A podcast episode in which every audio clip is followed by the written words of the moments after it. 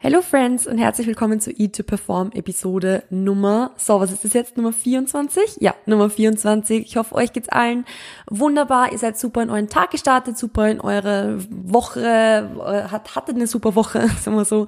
Ähm, und ja, ihr seid fit, weil ich glaube, ich habe es letzte Woche auch schon erwähnt, dass sehr, sehr viele Leute irgendwie gerade krank sind oder, oder angeschlagen sind. Ich bin überrascht, dass ich noch gesund bin. Also ich hätte jetzt kein Holz zum draufklopfen, weil ich weiß nicht, ob das so bleibt, aber hoffen wir mal, dass es so ist. Ähm, nee, ich bin fit. Das ist das Wichtigste natürlich. Nein, das ist nicht. Ich hoffe, euch geht's auch gut. Ähm, ja, schön, dass ihr wieder mit dabei seid. Schön, dass ihr heute wieder zuhört. Heute geht's um ein Thema, das gerade, glaube ich, für sehr, sehr viele Leute relativ aktuell ist. Also ich muss dazu sagen, es ist eher ein vielleicht Competing, Bodybuilding spezifischeres Thema, weil es geht nämlich um Post-Prep, also wie es nach einer Wettkampfdiät weitergeht, was passiert nach einer Wettkampfvorbereitung, worauf muss man sich einstellen, was sind so, so typische Dinge, die da irgendwie so vonstatten gehen? Und was kann man tun, dass es einem Post-Prep ein bisschen besser geht, weil es ist einfach eine sehr, sehr schwierige Zeit, um das gleich mal vorwegzunehmen. Und das ist ein bisschen, ja, wie gesagt, Bodybuilding spezifischer.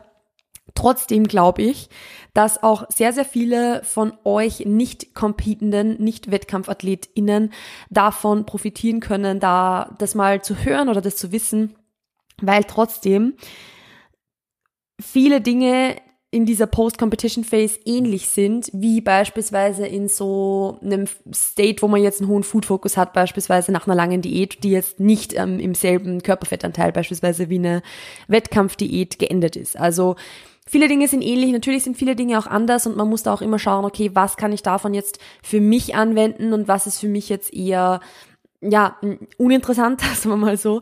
Aber dafür müsst ihr es natürlich zuerst mal wissen, was es überhaupt für Möglichkeiten gibt. Und deshalb sprechen wir jetzt mal über Post-Prep. Ich habe vor kurzem, was heißt vor kurzem? Das ist ziemlicher Bullshit, das ist schon ewig aus, eine Podcast-Episode dazu recorded, ähm, wie es nach der Diät weitergeht, also Reverse Diet, Recovery Diet. Das war Episode Nummer 5, okay gut, das ist schon eine Weile her. Ähm, wie es nach so einer Diät weitergeht, auch wie es nach einer Prep weitergeht. Da habe ich das Thema nur angeschnitten, also, nee, war es fünf? Ich glaube, es war fünf. Da habe ich das Thema nur kurz angeschnitten, was so das Thema Rate of Gains betrifft, wie das Ganze funktioniert und so weiter, aber nicht unbedingt, was jetzt speziell im Falle von einer, einer Wettkampfvorbereitung passiert oder was da ähm, Post-Prep auf einen zukommt. Und ich glaube, das ist vor allem auch interessant für diejenigen unter euch, die entweder gerade zum ersten Mal drinstecken oder auch die unter euch, die vorhaben, mal auf die Bühne zu gehen, aber noch nicht so ganz wissen, was Post-Prep eigentlich auf sie zukommt. Weil für die meisten ist irgendwie so diese Vorstellung, okay, das Härteste am Wettkampf ist die Wettkampfdiät. Und natürlich ist so eine Wettkampfdiät sehr, sehr, sehr hart. Also so eine Wettkampfdiät ist einfach was, was man nicht mal so eben nebenbei mal kurz macht, sondern das ist was, wo man also ich, ich sage es ganz ehrlich, wo man ein halbes Jahr mindestens wegblocken muss dafür, wo man in anderen Lebensbereichen fix mal nicht so viel schafft, vor allem in den letzten paar Monaten weil einfach eine Wettkampfdiät sehr, sehr, sehr viele Kapazitäten aufsaugt, weil du machst Steps, du machst Cardio, du musst Meal preppen, du wirst nicht, nicht so viel social, socializen können, du musst dein Training priorisieren, da kann, also da, da gibt's kein Einheitenskippen, da, da gibt's kein, okay, ich hatte keine Zeit oder ich war zu müde fürs Training. In der Wettkampfvorbereitung darf das kein Thema sein. Wenn man Wettkampfambitionen generell hat und ähm, dieser Wettkampf jetzt nicht in fünf Jahren oder so erst stattfindet, sondern doch in den nächsten zwei Jahren, sage ich mal drei Jahren, dann darf, okay, ich bin jetzt zu müde fürs Training kein Thema sein. Also dann muss man jetzt einfach so sagen, auch in der Off-Season braucht's diese, diese, diese Struktur, diese, diese, ja, dieses Präsentsein, dieses Abschauen, ähm, damit da auch wirklich was passiert, weil im Endeffekt ja die Off-Season dafür verantwortlich ist oder die Off-Season den Unterschied machen wird in dem, wie du am Ende auf der Bühne stehst. Es ist nicht nur die Prep selbst. Natürlich, die Prep legt halt alles frei, aber auch die Off-Season ist unheimlich wichtig und eben diese Consistency in der Off-Season ist unheimlich wichtig. Darum soll es jetzt aber nicht gehen, es ist ein ganz anderes Thema, sondern wie gesagt, es geht um, um die Prep und Post-Prep und viele haben so die Vorstellung, dass die Prep eben der härteste Teil des Ganzen ist und das stimmt bis zu einem gewissen Grad, denn natürlich, es ist einfach jetzt energietechnisch und so weiter, energieleveltechnisch und, und, und einfach generell, es ist eine sehr, sehr, sehr harte Zeit. Aber für sehr, sehr, sehr viele AthletInnen ist Post-Prep fast härter als die Prep. Auf eine andere Art und Weise hart. Nicht gleich hart, weil es ist super zäh in, in der Prep mit sehr, sehr wenig Kohlenhydraten, sehr, sehr wenig Kalorien, dich durchs Cardio zu schleppen oder durchs Training zu schleppen, noch Steps gehen zu müssen, obwohl du das Gefühl hast, du kannst deine Beine nicht mehr bewegen. Also das sind alles Dinge, die sind sehr, sehr hart und sehr, sehr anstrengend. Und die Post-Prep ist einfach auf eine andere Art und Weise hart. Weil die Post-Prep-Phase, also diese, diese Phase nach dem letzten Wettkampf, sage ich jetzt mal, wenn mehrere Wettkämpfe angestanden sind, ähm, wo diese initiale Gewichtszunahme stattfindet und einfach der Körper anfängt, sich wieder ein bisschen zu regulieren und, und das ein bisschen Zeit braucht. Das ist eine Phase, die ist mental sehr, sehr, sehr hart. Körperlich viel, viel besser als die Prep, viel einfacher als die Prep, wenn man natürlich auf den niedrigen Körperfettanteil, den man hat, einfach in den Kalorienüberschuss reinkommt, der Körper dafür extrem responsive ist, also er hat einfach Bock drauf, Essen zu bekommen und so weiter. Und natürlich, du kannst im Training wieder mehr Gas geben, du kannst dich wieder steigern, es ist, es macht einfach alles wieder mehr Spaß, du bist nicht mehr fertig mit der Welt, wenn du Stufen steigst oder so. Also das ist natürlich sehr, sehr geil.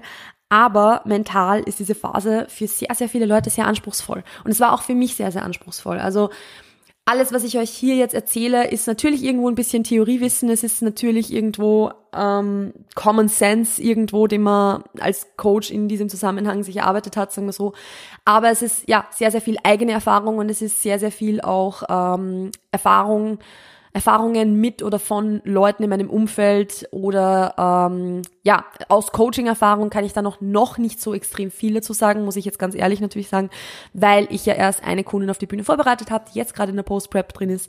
Ähm, aber es ist einfach was, mit dem ich mich natürlich sehr, sehr, sehr viel schon beschäftigt habe, weil es mich ja selbst schon betroffen hat und ich selbst sehr gestruggelt habe. Also für mich war die Phase nach dem Wettkampf wesentlich härter als der Wettkampf oder die Wettkampfvorbereitung selbst. Und das hat einfach den Grund, dass in der Wettkampfvorbereitung natürlich Körperfett reduziert wird, klar. Ähm, und der Hunger einfach im Laufe so einer, so einer Wettkampfvorbereitung sehr, sehr stark ansteigt. Also es hat auch einen ganz einfachen Grund. Natürlich, du isst in einem Kaloriendefizit und dadurch, dass du ähm, weniger Körperfett hast, wird auch weniger Leptin produziert. Leptin ist ein Hormon, das Hunger reduziert, also das, ähm, wo du weniger Hunger hast, je weniger nee, je mehr Leptin du hast, Entschuldigung, weniger Hunger, je mehr Leptin du hast und je weniger Körperfett du hast, umso weniger Leptin hast du auch, weil dies, dieses Leptin von Körperfett, von, von Fettzellen produziert wird. Das bedeutet, weniger Körperfett, weniger Leptin, weniger Leptin, mehr Hunger. So, das ist mal das Erste. Und dann haben wir noch das, das Hungerhormon Grelin. Ähm, und das wird auch produziert, je weniger man isst. Also weniger Essen, weniger Grelin steigert den Hunger. Das heißt, du hast weniger Leptin, du hast ähm, weniger Grelin und dementsprechend wenig, äh, viel Hunger, wenig Sättigung. Suboptimal. Das Ding ist halt, in der Prep selbst, auf den Wettkampf, wenn du dich auf den Wettkampf selbst vorbereitest, dann ähm, ist es einfach so, dass du sehr, sehr viel Hunger hast, klar, und auch keine Sättigung hast, aber du hast ein fixes Ziel vor Augen. Du hast ein fixes Ziel vor Augen, wo du weißt, wofür du es machst und es ist, du hast da einfach eine komme was es, also komme was wolle und, und whatever it takes Einstellung. Du machst einfach.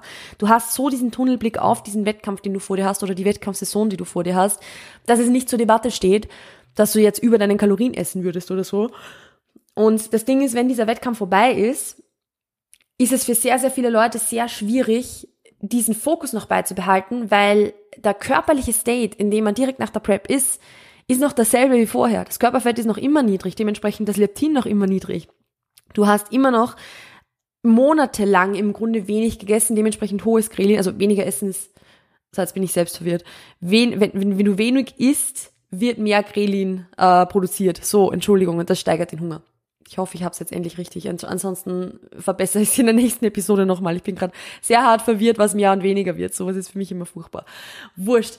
Ähm, Im Endeffekt geht es darum, dass äh, du einfach sehr, sehr hungrig bist, du im selben körperlichen State bist wie in der Prep, lange nicht gegessen hast, so blöd gesagt, das heißt, du hast viel Hunger, du hast wenig Sättigung, aber du hast dieses Ziel nicht mehr. Es zieht dir so ein bisschen den, hart gesagt, den Boden unter den Füßen weg, weil du einfach nichts mehr hast, worauf du hinarbeiten kannst.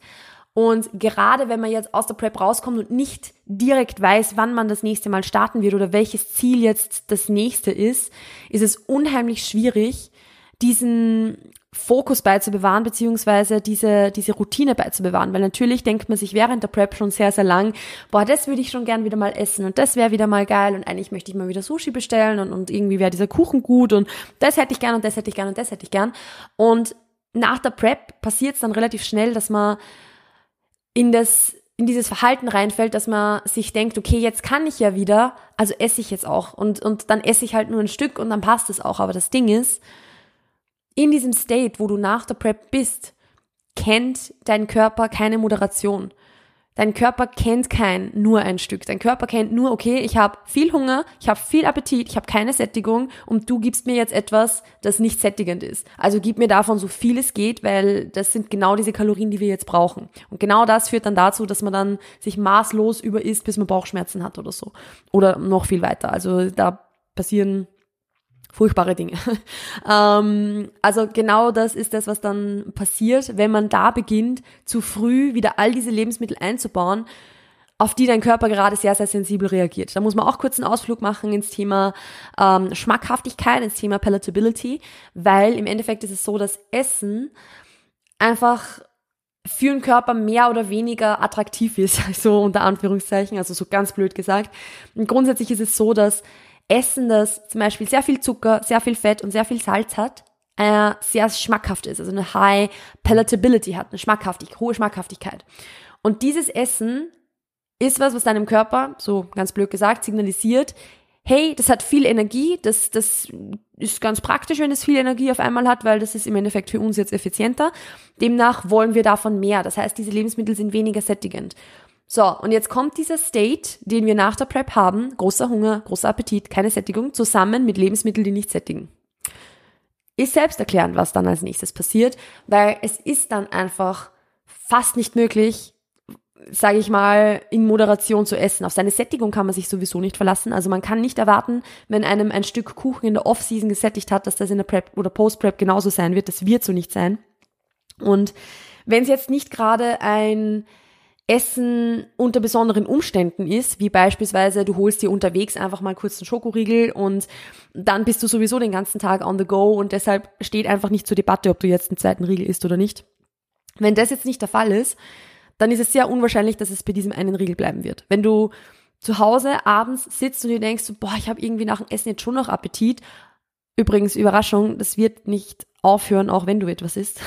Also dieser Appetit ist das Normalste der Welt und der wird auch jetzt eine Weile noch nicht weggehen.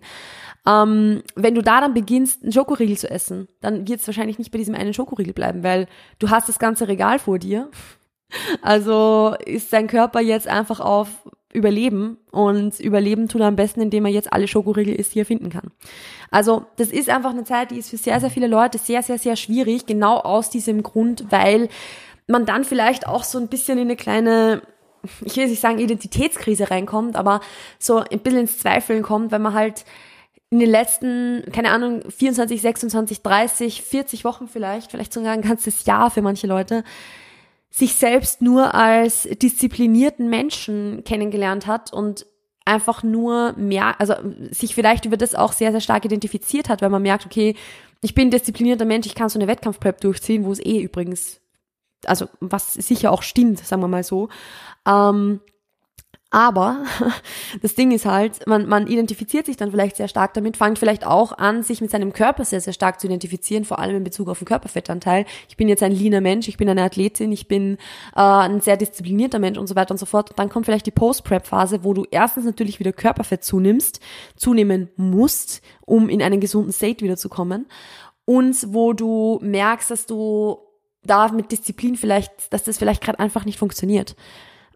Weil du vielleicht die falschen Systeme in place hast in dem Sinne, weil du vielleicht von der Post-Prep die falschen Erwartungen gehabt hast und so weiter und so fort. Und dann hast du plötzlich das Gefühl, nicht mehr diszipliniert zu sein. Das kann mental einen schon ziemlich mitnehmen, sagen wir so. Demnach gibt's ein paar Approaches, die für die Post-Prep einfach am besten geeignet sind, unter Anführungszeichen. Also das ist natürlich auch was, es ist immer sehr individuell, man muss sich das immer von Person zu Person anschauen, aber es gibt so ein paar Dinge, die man allgemein empfehlen kann, die den meisten Leuten sehr, sehr helfen werden, um diese Zeit gut zu überstehen, weil das Ding ist, auch wenn du zehnmal gepreppt hast, das wird nie weggehen. Es ist nicht so, dass das dass das nur beim ersten Mal so ist. Dieser State, dieser physiologische State ist das Normalste der Welt nach so einer Prep und ist einfach zu erwarten und der, der gehört irgendwo einfach dazu. Es wird besser, weil du den Umgang damit besser lernst. Also mit jedem Mal, wo du preppst, lernst du den Umgang damit besser, lernst du besser damit umzugehen, lernst du, was für dich funktioniert, was für dich nicht funktioniert. Ähm, deshalb lass dir gesagt sein, es ist auch so, dass die, die Profis damit noch strugglen. Also es ist jetzt nicht so, dass du damit alleine dastehst oder dass du jetzt plötzlich kein disziplinierter Mensch mehr bist. Du musst nur wissen, wie du umgehen musst damit. Und da gibt's eben ein paar so Wege, die sehr, sehr, sehr wichtig sind, meiner Meinung nach. Und das erste ist mal definitiv, dass man sich schon in der Prep auf die Post-Prep vorbereitet. Das bedeutet, beim, also in, gerade in den letzten Wochen der Wettkampfdiät, nicht nur an den Wettkampf denken und daran, was du danach alles essen kannst, sondern auch wirklich denken, oder, oder planen, wie du mit der Post-Prep-Phase umgehen wirst. Du musst mit einem Plan reingehen. Also du kannst nicht quasi aufhören zu tracken, aufhören zu trainieren oder Freestyle dann trainieren und, und irgendwie so von mega, mega, mega strukturiert, wie man es in der äh, Competition Phase einfach ist, zu absolut keine Struktur mehr gehen. Das wird wahrscheinlich so nicht funktionieren. Es ist vollkommen okay, vielleicht ein bis zwei Tage nicht zu tracken. Für manche Leute funktioniert das sehr, sehr gut. Es ist auch voll okay, ein paar Einheiten Freestyle zu trainieren und dann wieder zu dem Plan zurückzukehren. Das ist was, das muss man für sich selbst entscheiden, was einem da besser tut. Ich persönlich, für mich beispielsweise weiß, dass es für mich so nicht funktioniert. Ich weiß, dass ich nicht Freestyle nach so einer Phase trainieren kann, weil ich mich dann komplett verloren fühle. Ich hasse Freestyle-Training generell. Ich mag das nicht, ich mochte das noch nie. Aber für manche Leute funktioniert das gut und das ist auch in Ordnung so. Das ist vollkommen okay. Da muss man eben wissen, was einem mehr Spaß macht, ob man ein Mensch ist, der so, der da eher mehr auf Struktur angewiesen ist oder der das braucht vielleicht oder ein Mensch, der das eben nicht so stark braucht. Und da muss man das dann eben davon abhängig machen. Aber grundsätzlich braucht man für die Post-Prep-Phase trotzdem einen Plan. Trotzdem ein, okay, wie werde ich in dieser Phase vorgehen? Man muss da einfach sich ein bisschen damit beschäftigen, was kommt auf einen zu. Du musst damit rechnen, dass du nach der Prep sehr viel hungriger sein wirst als in der Prep. Also es ist dieser Hunger, den du in der Prep hast, der ist natürlich sehr, sehr zäh, aber er ist aushaltbar. Er ist immer aushaltbar. Man sagt nicht umsonst so oft, der Hunger ist in der Prep das kleinste Problem. Aber der Hunger ist nach der Prep dann gefühlt schon das größte Problem. Also nicht für alle, natürlich, ist für jeden wieder individuell. Aber für sehr, sehr viele Leute ist es so, dass der, der Hunger nach der Wettkampfvorbereitung das mühsamste ist, weil er sich einfach nicht, nicht stillen lässt. Also damit musst du rechnen, dass du nach der Wettkampfvorbereitung nicht satt werden wirst. Egal wie viel du isst. Und wenn du das geilste Essen überhaupt hast, wo du dir denkst, boah, das ist was, was ich mir, was mich in der Offseason immer so gesättigt hat, wo ich vielleicht nie viel essen konnte davon oder ich weiß, dass ich von der Pizza immer satt geworden bin quasi. Post-Prep wird das wahrscheinlich nicht so sein. Und du darfst auch nicht mit der Erwartung reingehen, dass du dir denkst, okay, dann esse ich halt so viel, wie ich Bock drauf habe.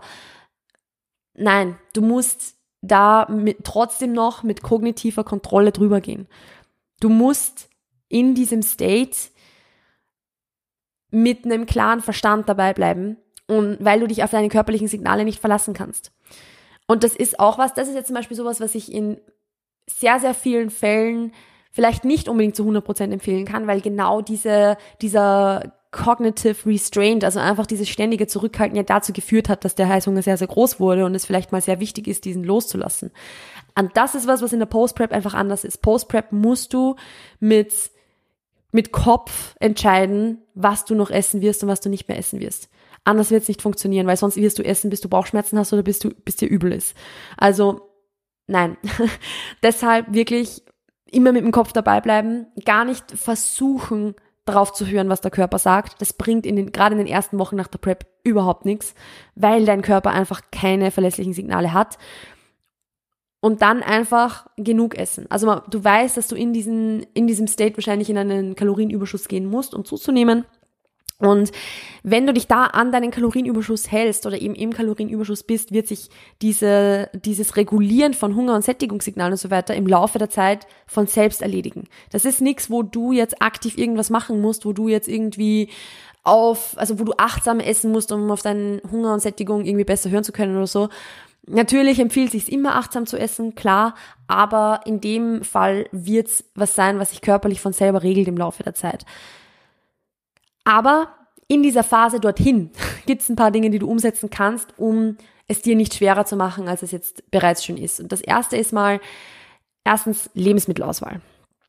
Lebensmittelauswahl ist was, was da sehr, sehr viel ausmacht. Wie schon vorher gesagt, so Lebensmittel, die sehr, sehr schmackhaft sind, die nicht unbedingt sättigend sind, sind jetzt in der Post-Prep-Phase nicht unbedingt die beste Wahl. Ich würde mich da eher auf eine ähnliche Lebensmittelauswahl beziehungsweise die gleiche Lebensmittelauswahl stützen, die du auch vor der Prep schon hattest. Äh, Entschuldigung, die du in der Prep hattest, also vor der Post-Prep-Phase.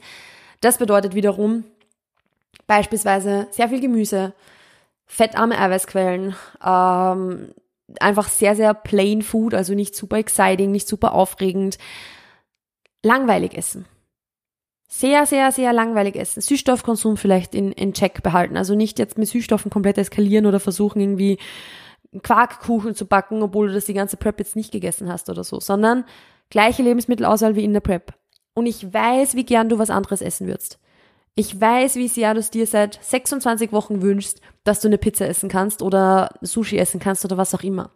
Und es spricht auch nichts dagegen, das zu tun. Es ist vollkommen okay, dann vielleicht ein, zweimal pro Woche auswärts essen zu gehen, diese Zeit mit Freunden zu genießen und so weiter.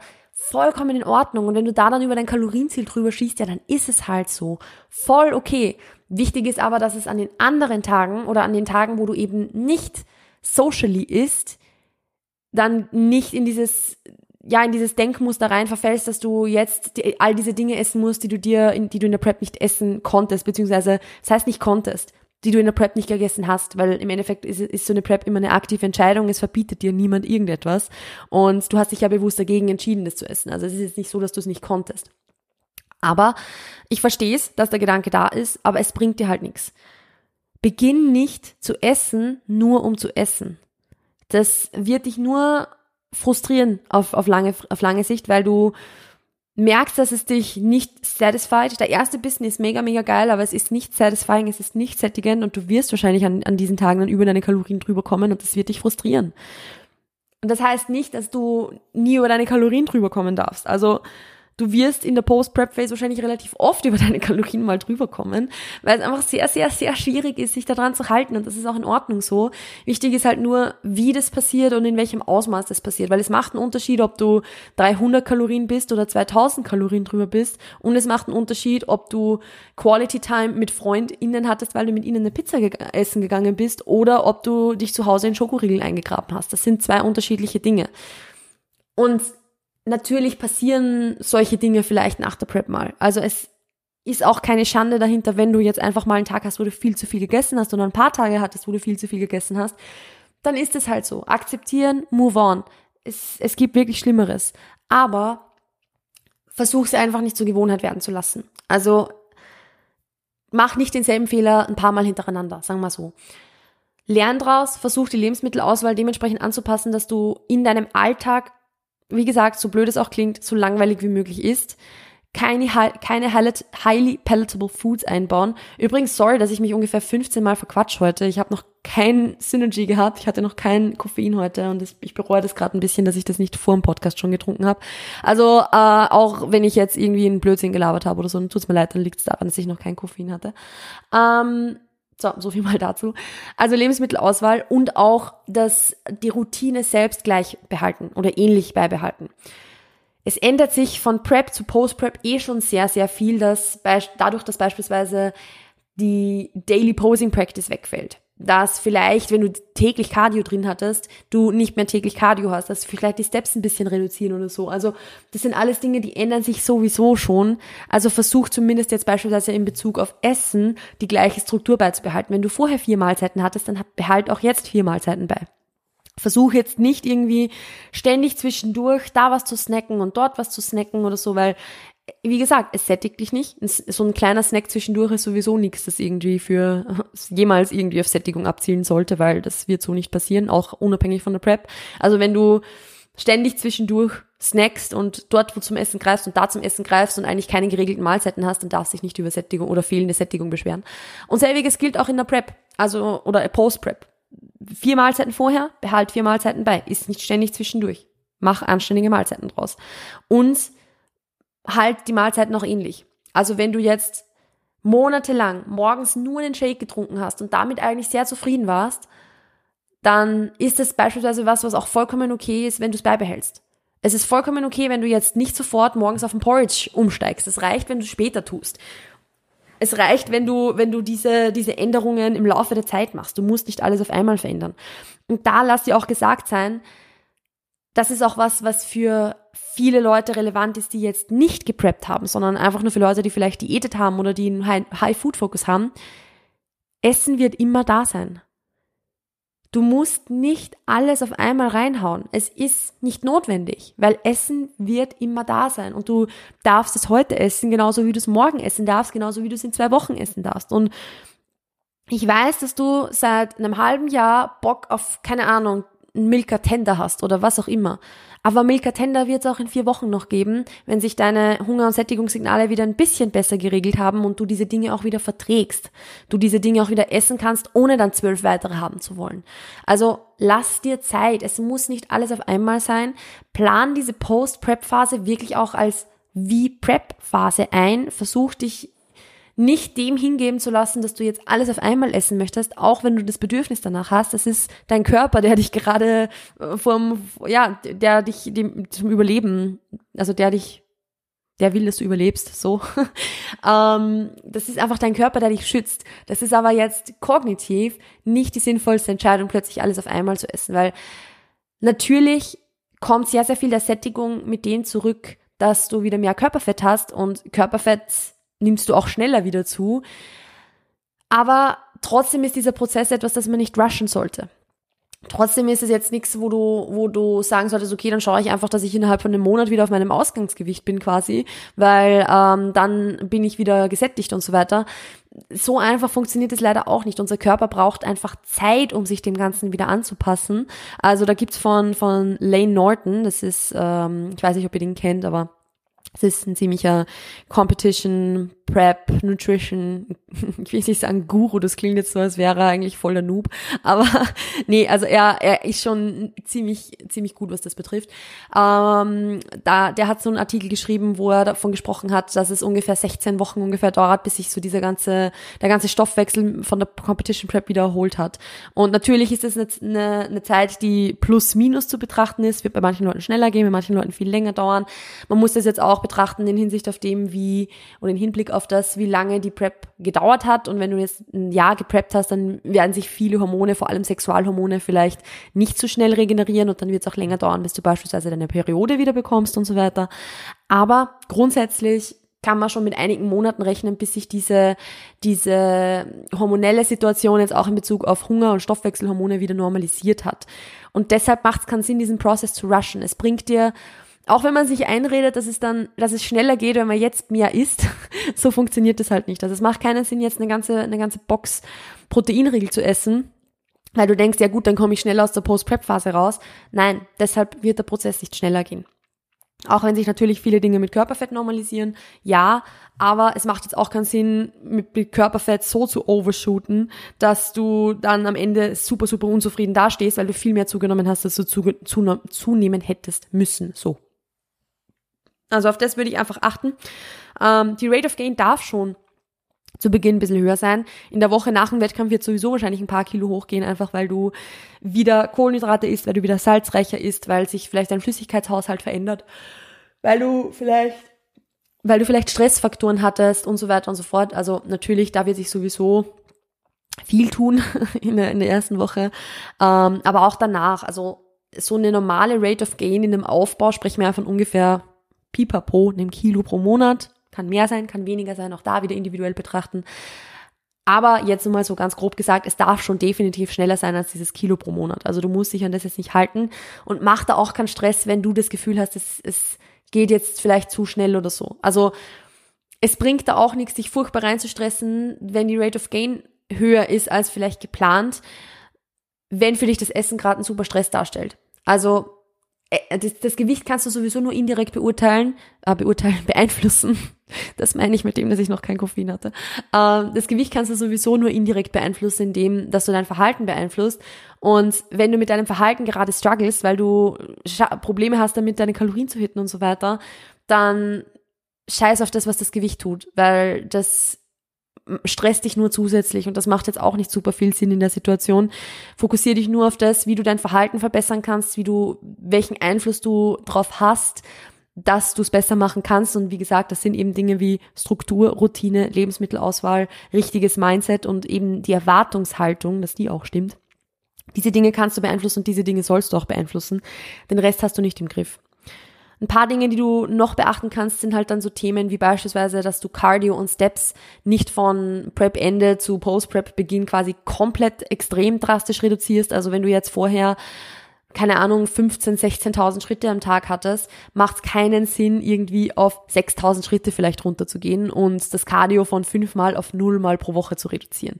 Ich würde das auch schrittweise machen, weil sonst ist es sehr, sehr viel Routine, die dir fehlt. Es ist sehr, sehr viel Accountability, die dir irgendwie fehlt. Also alles nur schrittweise machen. Nicht 0 auf 100 oder 100 auf 0, sondern wirklich 100 auf 90, auf 80, auf 70 und so weiter und so fort. Und auch nach Gefühl ein bisschen entscheiden. Also natürlich, in, all diese Dinge sollten natürlich Themen sein, die dein Coach für dich übernimmt und wo du jemanden haben solltest, auf den du dich da verlassen kannst, dass der das oder die das sinnvoll macht oder sinnvoll plant.